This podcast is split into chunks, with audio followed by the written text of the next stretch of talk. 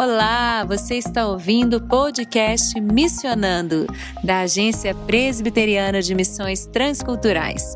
É a APMT aproximando você do universo da missão transcultural. Você encontra o nosso podcast nas principais plataformas de áudio.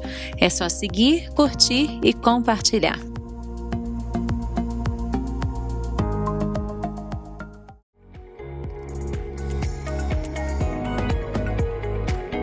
Olá, querido ouvinte do podcast Missionando. Eu sou a missionária jornalista Tabata Mori, voluntária da equipe de comunicação da APMT, aqui e agora com você, para te inspirar a fazer mais pelo reino de Deus. Isso mesmo, Vidas que Inspiram traz essa semana a biografia de Sofia Miller, a mulher que disse: Eu nunca tive um chamado. Eu li uma ordem e obedeci. Só por aí você já vê a grandeza dessa mulher. Então fica comigo e deixe ela te inspirar.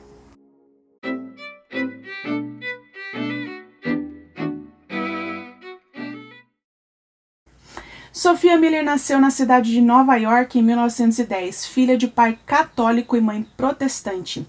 Ela chegou à fase adulta não muito crente, passou ali por uma igreja mais liberal, por uns grupos de teosofonia, reencarnação. Já adulta, a então jornalista do New York Times não pensava em ser senão uma grande artista da Academia Nacional de Design de Nova York. Na sua cabeça, sua vida estava toda desenhada, mas Deus decidiu fazer um retoque final nesse rascunho. Certo dia, já lá pelos seus 30 anos, num horário de almoço qualquer, sua atenção se tornou para um grupo de pessoas que cantava na calçada. Ela então para para ouvir o jovem Jack Wirtzen pregar o evangelho.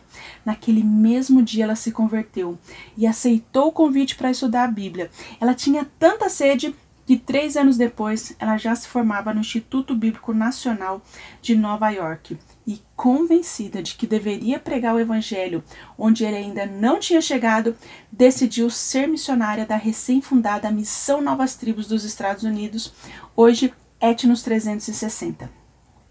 Foi com esse pensamento na cabeça que ela achou a Amazônia no mapa, onde havia e ainda há um grande número de pessoas não alcançadas. Como ela era uma artista, a ideia inicial era enviá-la para lá como desenhista para ilustrar a revista missionária da Novas Tribos, Brown Gold.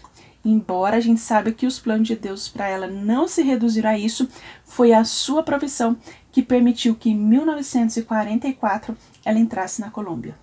Depois de seis meses estudando espanhol e desenhando para a revista, ela decide: está na hora de partir. Ela tenta chegar à cidade de Letícia, onde sabia que tinha um grupo não alcançado, mas não consegue. Então volta para Bogotá, onde conhece Wesley Driver, missionário para o povo cubeu, que sugere a ela trabalhar com os curipacos, povo indígena que vive no rio Isana, na divisa entre Colômbia, Venezuela e o Brasil. Foi em uma dessas viagens pelo rio Isana, rio que começa lá na Colômbia, entra na selva amazônica brasileira, percorre ali mais de mil quilômetros, que Sofia Miller acabou atravessando, sem saber, a fronteira entre Colômbia e Brasil, e em uma pequena e insegura embarcação. O que parecia então um erro de direção pelas águas perigosas ali do Rio Negro e Sana se tornou o caminho para um dos trabalhos missionários mais consistentes realizados na Amazônia brasileira.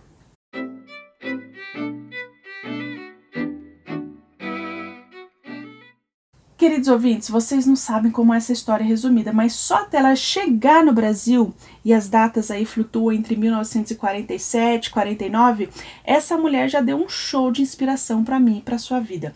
Uma nova iorquina que vai morar na selva, uma jornalista do New York Times em plena Segunda Guerra Mundial, com um futuro profissional que prometia.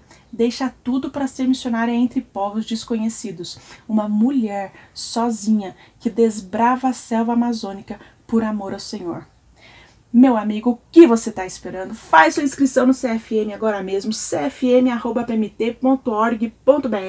e dê seu primeiro passo rumo à obra do Senhor. Mas é claro, a vida da Sofia Muller não acaba aqui, ela ainda tem muito para nos inspirar. Sua primeira tarefa, assim como todos os missionários transculturais, era aprender a língua. Ela teve a sorte de achar um indígena local, bilíngue, e ali, com seus seis meses de espanhol, se aventura a aprender o curipaco. Mas ela não só passava seus dias aprendendo, mas também ensinando, isso mesmo. Ela estava convicta sobre alfabetizar os indígenas. E conforme ela aprendia, ela grafava a língua e ensinava a eles.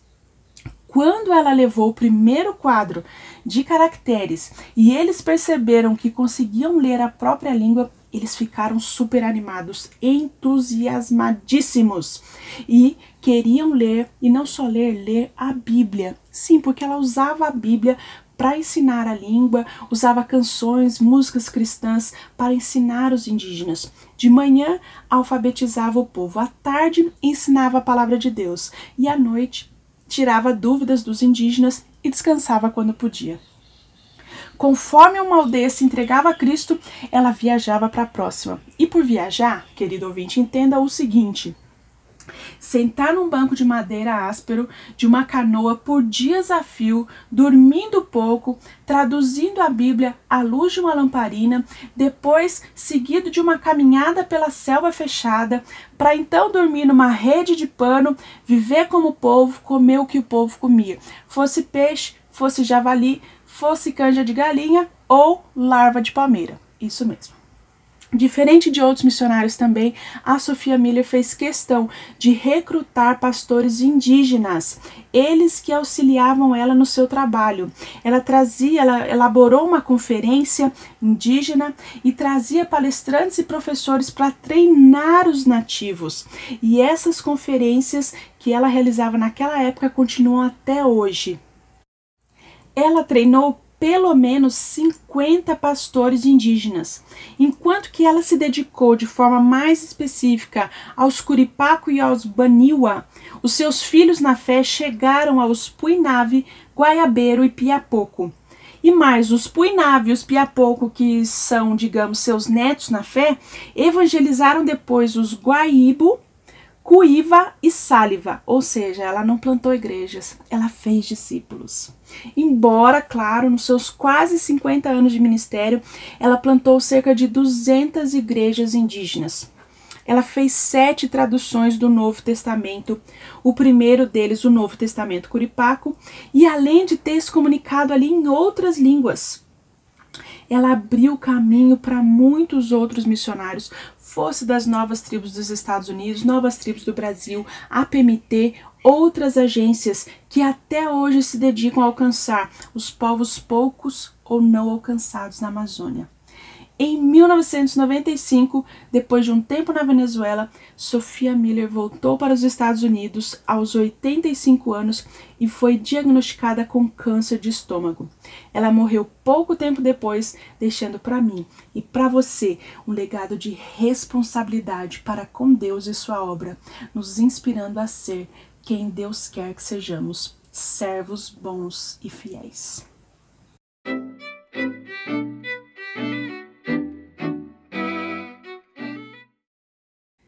E para você que está desafiado a se envolver com a obra missionária transcultural entre os indígenas brasileiros, seja pregando o evangelho entre eles, orando ou apoiando algum missionário financeiramente, ouça agora algumas informações sobre o trabalho da PMT aqui entre os indígenas.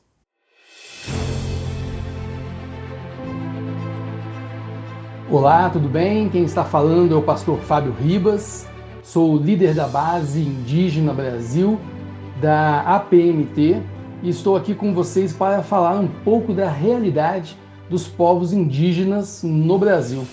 Uma realidade muito diversificada. Nós hoje temos é, quase 200 línguas indígenas registradas, são quase 500 etnias. E quando a gente fala em 500 etnias, quase 500 etnias, a gente não pode esquecer que estamos falando de culturas diferentes, umas das outras, numa população indígena de quase um milhão de indígenas no Brasil. E essa realidade toda é, exige que a igreja olhe e perceba é, a necessidade dos trabalhos, porque o que nós queremos? Nós queremos que esses povos adorem ao Senhor Jesus adorem e conheçam a salvação em Cristo Jesus. Nós queremos que haja igrejas plantadas no meio desses povos, mas muitos deles ainda são comunidades ágrafes, isto é, eles não escrevem a língua que falam, eles apenas falam a língua. Então, se eu e você sonhamos que esses povos amanhã tenham uma Bíblia na sua própria língua, nós precisamos de projetos missionários que pensem nisso, nessa área educacional, nessa área de anotação fonética, de construção junto com o povo de um alfabeto, de alfabetizá-los, letrá-los, para que então possamos fazer a tradução da Bíblia para a língua deles.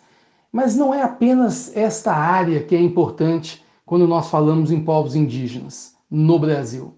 Na verdade, na área da saúde, enfermeiros, médicos, muitas outras necessidades que os próprios povos indígenas têm sentido carência e que nós podemos apoiá-los nessa interação com esse mundo majoritário, o um mundo não indígena.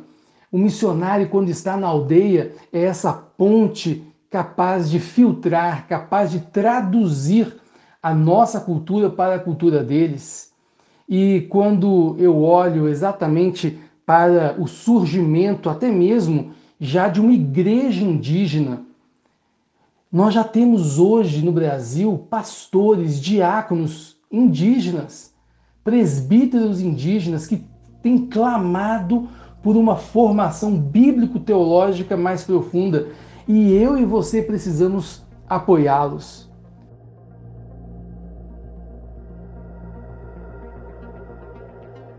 Os povos indígenas da Amazônia constituem um desafio bem peculiar para a Igreja, em particular para a Igreja brasileira, no exercício da sua missão. As últimas estimativas apontam para uma população indígena em torno de 900 mil pessoas em 344 etnias espalhadas por todo o território brasileiro. Dessa população, mais de 50% se encontra na chamada Amazônia Legal, composta pelos estados do Amazonas, Acre, Amapá, Pará, Rondônia, Roraima, Tocantins, Mato Grosso e parte do estado do Maranhão. Nesse grande desafio, há um recorte prioritário de 164 povos indígenas, considerados ainda não alcançados. Alguns deles já têm um projeto missionário em andamento, apesar de ainda não terem sido efetivamente alcançados pelo Evangelho. Mas destes, 99 são considerados povos não engajados, que são aqueles onde ainda não há uma igreja plantada e nenhum projeto missionário sendo desenvolvido ou direcionado a eles. É o grupo que deve ocupar, portanto, o topo da nossa lista de prioridades quando se pensa em indígenas. Prioridade de oração, de intercessão, de direcionamento de reforços, de esforços e assim por diante.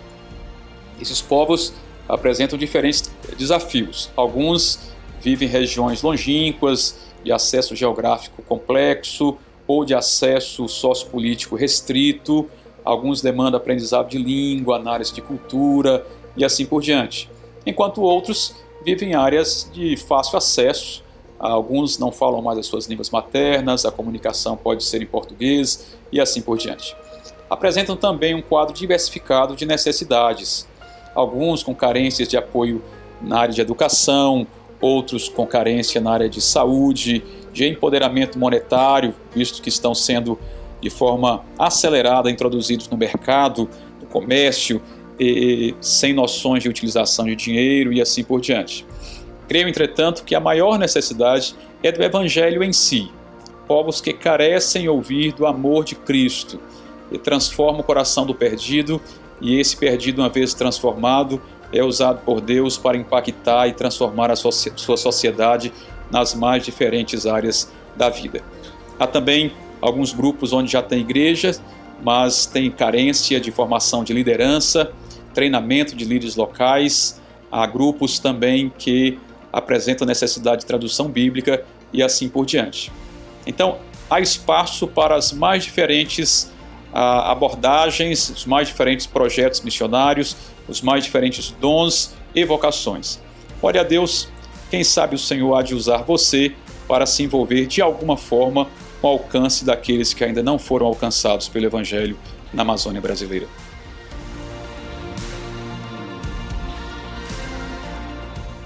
Quer saber mais sobre o trabalho da PMT entre os indígenas? Acesse apmt.org.br e conheça mais o trabalho desses e vários outros missionários, tradutores da Bíblia, plantadores de igrejas, médicos, enfermeiros, professores e muito mais. apmt.org.br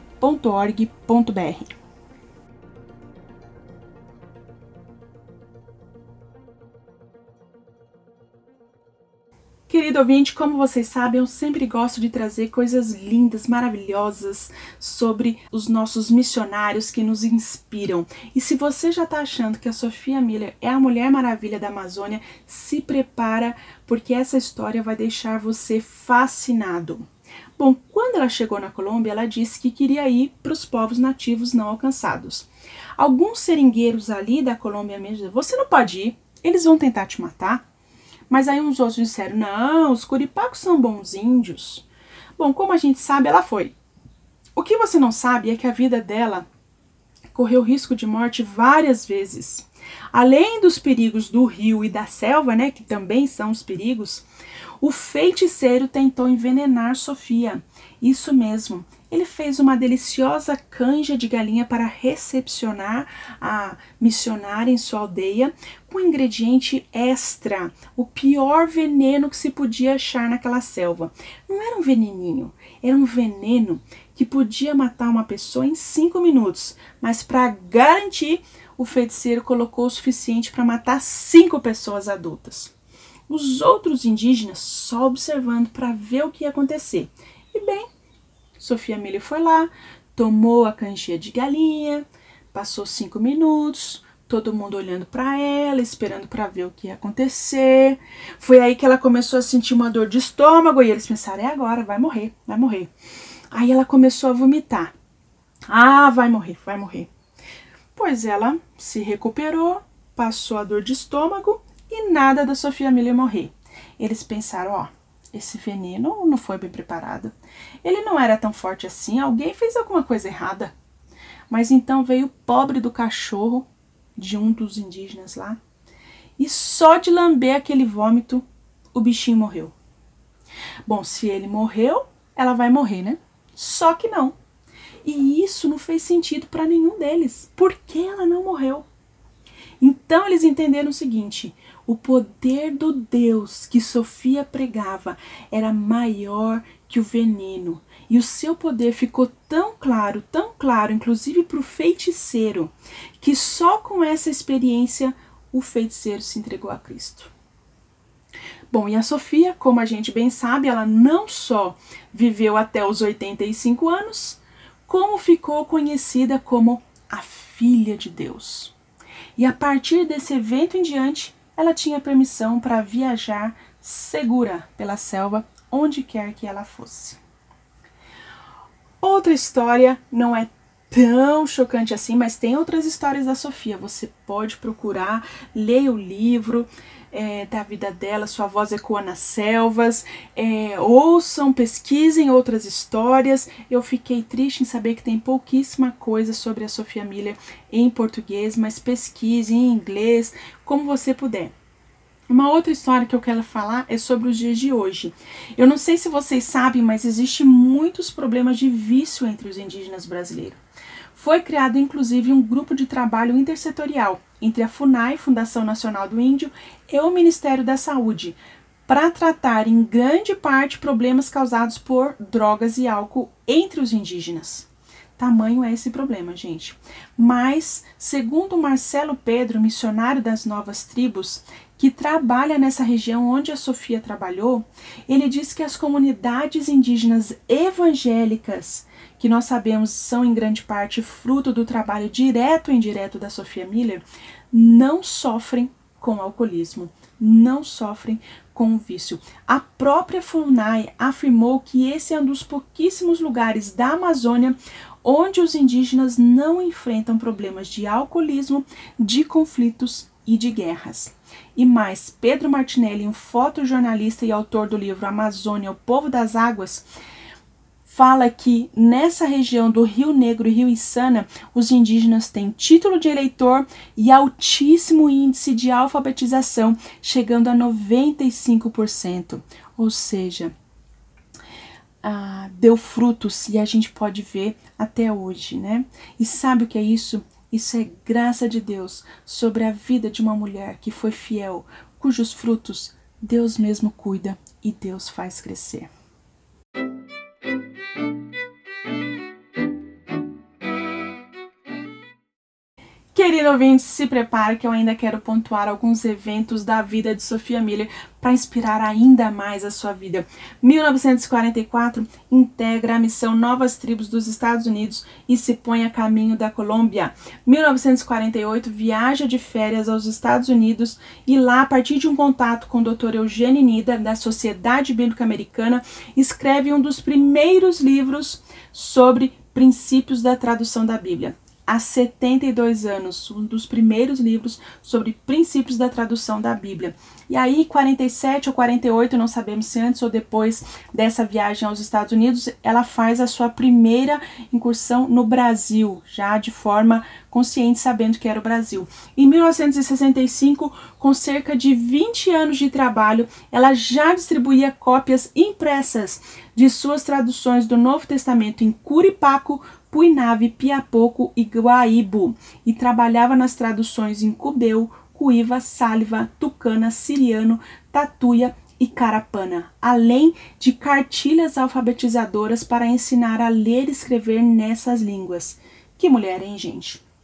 1966, o primeiro Congresso de Territórios Nacionais realizados em Bogotá, em maio de 66, relatou que 30 mil dos 37 mil habitantes da região especial de Vichada eram índios que se tornaram cristãos evangélicos sob a influência de Sofia Miller. Um documento do governo da Colômbia. Em 1989, escreveu a sua biografia, publicada em português com o título Sua Voz Ecoa nas Selvas. Ache esse livro, compre e leia. 1995, depois de um calmo funeral com apenas sete pessoas, incluindo ali os dois funcionários funerários, a jovem senhora Sofia Miller, aos 85 anos, volta para o pó. Mas essa que era uma completa desconhecida nos Estados Unidos recebeu uma grande e bela homenagem na Venezuela.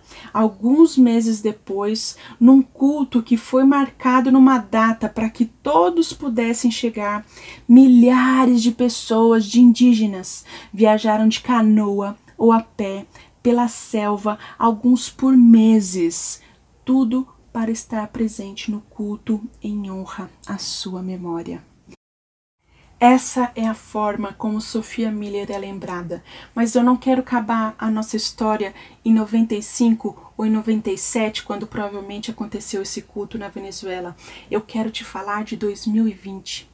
O missionário Ronaldo Lidori conta que uma vez por ano o milagre acontece nessa região. Uma conferência em que os povos do Rio Içana se reúnem. Sim, pelo menos um representante de cada aldeia evangélica ao longo desse rio, entre as tribos Curipaco e Baniwa. Eles ainda hoje saem das suas aldeias, navegam dias de canoa, dias de caminhada na mata, e numa data pré-determinada com cada um com a sua bandeira, encontram-se numa grande clareira em algum lugar da mata ou aldeia. E aquela conferência, que vai durar alguns dias, começa com todos ali, dobrando seus joelhos, fincando aquelas bandeiras no solo e orando a Deus, agradecendo, porque um dia ele chamou a sua filha, Sofia Miller, e ela respondeu sim. Querido ouvinte, que vida você quer viver? Aqui e agora eu me sinto desafiada a ser mais parecida com Jesus do que eu sou, mais fiel, talvez mais ousada. Meu desejo é que a vida de Sofia Miller tenha inspirado você, sua família, sua igreja a se envolverem de todo o coração com a obra missionária, inclusive como ela fez indo àqueles que nunca ouviram o Evangelho. Mas meu desafio para você não é apenas pensar como você pode, num futuro, servir ao Senhor. Mas eu quero que você ore. Sim, baixe agora mesmo do site da PMT, apmt.org.br, um guia de oração pelos povos indígenas do Brasil. São 30 motivos que foram organizados para 30 dias de oração. Se você puder orar por 30 dias seguidos, é melhor. Mas se não, se programe para orar por todos os motivos, seja numa reunião de oração, num final de semana, num grupo com os amigos. Ore pelo ministério entre os indígenas, pelas agências, pelos missionários, pelas etnias isoladas, pelas não evangelizadas e por outros motivos. Acesse agora apmt.org.br, baixe o guia de oração lá em Downloads e ore, compartilhe com a sua igreja, sua família, seu grupo pequeno, MP, UPA, SAF, conselho, o que for. Tiago 5,16 diz: A oração feita por um justo pode muito em seus efeitos. Então, ore para que esses que nunca ouviram do Evangelho sejam alcançados. Ore para que Deus levante obreiros para a sua seara. Ore para que você seja resposta de Deus às necessidades desses povos.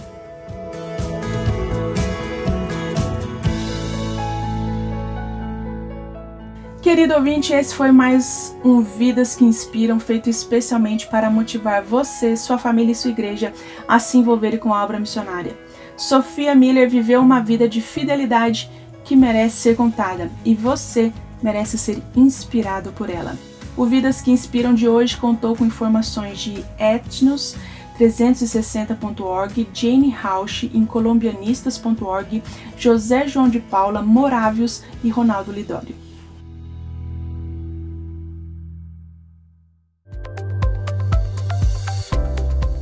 E este foi o podcast Missionando, uma produção da equipe de comunicação da APMT, sob coordenação de Isabela Silveira, produção e locução de Fernanda Muniz, Raquel Henrique e Tabata Mori, edição de áudio de Ronaldo André e técnico Kleber Macedo.